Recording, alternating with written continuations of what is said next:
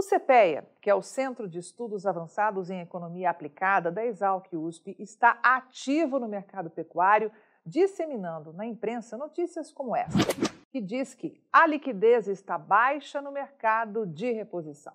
Na matéria, eles dizem que o ritmo de negociação envolvendo boi magro está especialmente lento nas últimas semanas em praticamente todas as regiões acompanhadas. Eles dizem ainda que muitos agentes consultados, inclusive, indicam não ter nem mesmo valor de referência para essa categoria de animal. Segundo pesquisadores do CPEA, ainda que as exportações venham demandando um volume significativo de animais para engorda, parte dos frigoríficos e de confinadores aposta na parceria com produtores, buscando adquirir animais ainda quando bezerros, o que acaba reduzindo a demanda por bois próximos da terminação. Em certos casos, a demanda externa por animais mais jovens e a diminuição do tempo para terminação, obtido com o uso de tecnologias, fazem com que o período de terminação seja mais precoce, contexto que também explica a menor liquidez, envolvendo animais por volta de 24 meses. Outro fator ainda é a desvalorização acentuada do boi gordo, que desestimula a reposição, sobretudo em casos em que a terminação ocorre no pasto. Olha, temos que reconhecer que finalmente alguma coisa sensata foi dita pelo CPEA, mas mesmo assim nós vamos ter que editar o discurso deles nesta frase citada pela reportagem, que diz que a desvalorização acentuada do boi gordo que desestimula a reposição, sobretudo em caso em que a terminação ocorre no pasto. Não, CPEA. A realidade é que a desvalorização do boi gordo é resultado de dois fatores. O primeiro é a mudança radical da estratégia de parte dos megafrigoríficos do Brasil de colocar muito mais carne bovina aqui no mercado interno brasileiro. E o segundo é a atitude radical dos produtores brasileiros de diminuir ainda mais os estoques de gado para ter oportunidades de lucro melhor nos próximos anos. O CPEA não pode dizer, mas a gente pode falar que o produtor de gado magro e gordo do Brasil meteu o freio de arrumação no ônibus chamado pecuária de corte, para que possa ver a partir de 2024 uma margem melhor de lucro na atividade. E por que continuamos visualizando estoques de gado ainda mais baixos nos próximos anos? Olha, quem nos acompanha diariamente viu que na análise de mercado de pecuária de corte da última quarta-feira, 6 de setembro, apresentamos os dados mais recentes divulgados pelo IBGE, que é o Instituto Brasileiro de Geografia e Estatística. E o que foi dito é que no segundo trimestre deste ano, ou seja, entre os meses de abril e junho, os frigoríficos brasileiros abateram 8 milhões e 360 mil bovinos. E eles mostraram que este volume de gado abatido é 12,6% maior do que o visto no mesmo intervalo do ano passado. Uma outra informação importante é que deste total, 4 milhões e 710 mil animais eram machos. A partir dessa informação, o que temos é que 3 milhões e 660 mil cabeças abatidas eram fêmeas, como destacado na coluna verde do gráfico à esquerda elevando e forte o percentual de vacas abatidas no Brasil, que passou de 36,5% no segundo trimestre de 2021 para 43,7% agora em 2023.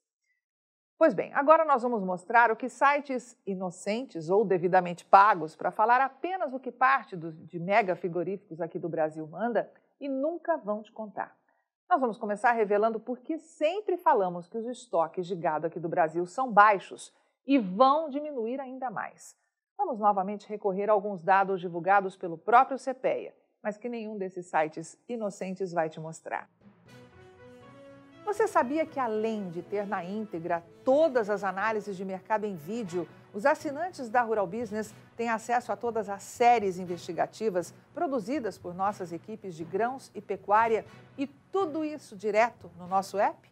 Acesse o link na descrição e conheça. Você sabia que no intervalo de 10 anos, os frigoríficos que operam aqui no Brasil deixaram de abater 1 milhão e 200 mil cabeças de gado? Sim, e vamos repetir para que você grave na memória essa importante informação. No intervalo de 10 anos, 1 milhão e 200 mil cabeças de gado simplesmente desapareceram dos frigoríficos do Brasil. Pois é, cara assinante estrategista de mercado. Como você sabe, no último dia 6 de setembro, o IBGE disponibilizou os novos dados consolidados de abate de bovinos no Brasil para o segundo trimestre. E o que ninguém contou de graça por aí é que já temos o resultado do primeiro semestre de 2023. E é isso que você também precisa avaliar com atenção redobrada. Acompanhe os gráficos exclusivos produzidos por nossa equipe de pecuária aqui da Rural Business. O que os números mostram é que no primeiro semestre de 2023, segundo o IBGE, os frigoríficos em operação no Brasil teriam abatido 15 milhões e 710 mil bovinos, entre machos e fêmeas, o que indica um aumento de 8,8% frente ao mesmo intervalo do ano anterior. Mas o que ninguém vai te contar é que, no comparativo com o pico histórico de abates visto em 2014, quando 16 milhões e 910 mil animais foram para o gancho, estamos diante da realidade de que, em uma década, 1 milhão e 200 mil cabeças foram abatidas a menos pelas plantas frigoríficas do Brasil. Mas a investigação exclusiva feita por nossa equipe de pecuária de corte aqui da Rural Business tem mais para contar aos nossos assinantes que neste momento estão aí desenhando as suas estratégias para os próximos anos. Veja que, com base nos dados apresentados pelo IBGE, mais de 44% dos bovinos abatidos no Brasil no primeiro semestre de 2023 são fêmeas. E este é, sem dúvida, um percentual extremamente alto e que não dá qualquer sinal de recuperação de rebanho. Muito pelo contrário. Você que é nosso assinante já sabe que para que os estoques de gado de um estado ou de um país cresçam com rapidez e de forma consistente, o abate de vacas deve sempre ficar abaixo da linha de 30%. O detalhe, que você também sabe muito bem, é que estamos falando de números do IBGE, ou seja, são dados do governo e se os números são do governo, meu amigo, a ordem é duvide sempre. E há um motivo adicional para essa desconfiança. Tem gente que opera no chão das plantas frigoríficas que afirma que o número de fêmeas abatidas no Brasil é muito maior. E só para te passar mais detalhes sobre o que o IBGE fala e boa parte do mercado não sabe e, portanto, nunca vai te mostrar, é que de fato aconteceu neste primeiro semestre.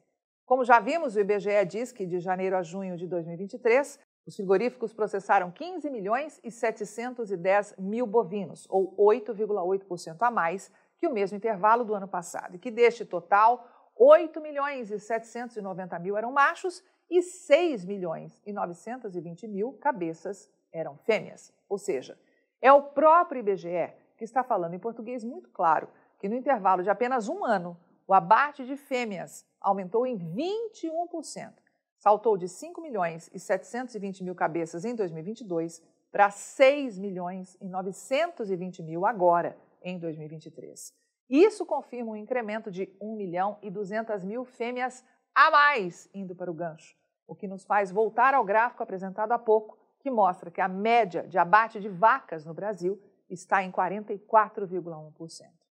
Mas observe no gráfico à esquerda que, em relação a 2014, quando foi abatido o pico de 7 milhões e 710 mil fêmeas, o volume atual representa uma queda de pouco mais de 792 mil cabeças. Mas observe no gráfico à direita que, naquela época, as fêmeas representaram 45,6% do total abatido no país. Uma outra informação importante que foi alertada antecipadamente por nossa equipe de pecuária é que os curtumes do Brasil apontaram um volume 7,9% mais alto para o couro bovino. Ainda bem que você é nosso assinante, né? E não gasta mais tempo com notícia e análise de mercado que circula de graça por aí, como essas que vamos mostrar agora.